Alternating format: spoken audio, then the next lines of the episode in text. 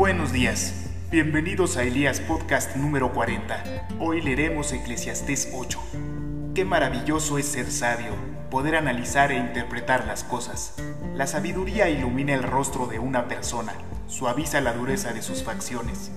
Obedece al rey porque lo juraste ante Dios.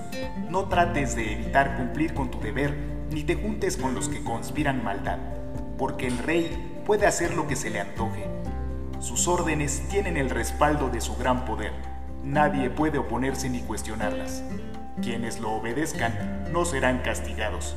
Los sabios encontrarán el momento y la forma de hacer lo correcto, pues hay un tiempo y un modo para cada cosa, incluso cuando uno está en apuros.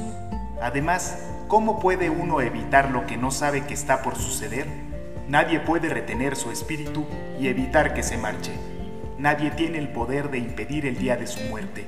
No hay forma de escapar de esa cita obligatoria, esa batalla oscura, y al enfrentarse con la muerte, la maldad no rescatará al malvado.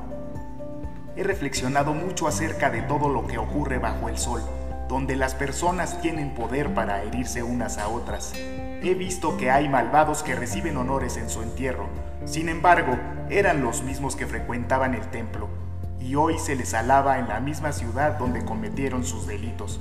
Eso tampoco tiene sentido. Cuando no se castiga enseguida un delito, la gente siente que no hay peligro en cometer maldades.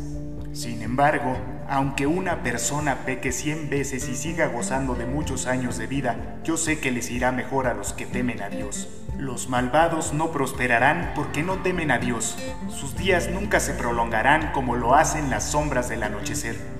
Y eso no es todo lo que carece de sentido en nuestro mundo. En esta vida, a las personas buenas se les suele tratar como si fueran malvadas y a las malvadas como si fueran buenas. Eso no tiene ningún sentido.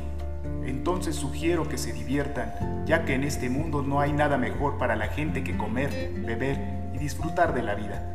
De ese modo tendrán algo de felicidad, junto con todo el arduo trabajo que Dios les da bajo el sol mientras buscaba la sabiduría y observaba las cargas que lleva la gente aquí en la tierra, descubrí que la actividad no cesa ni de día ni de noche.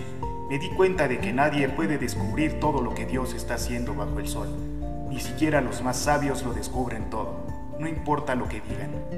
Si les gustó el contenido, los invito a escucharnos semanalmente por Spotify o Anchor. Dios los bendiga.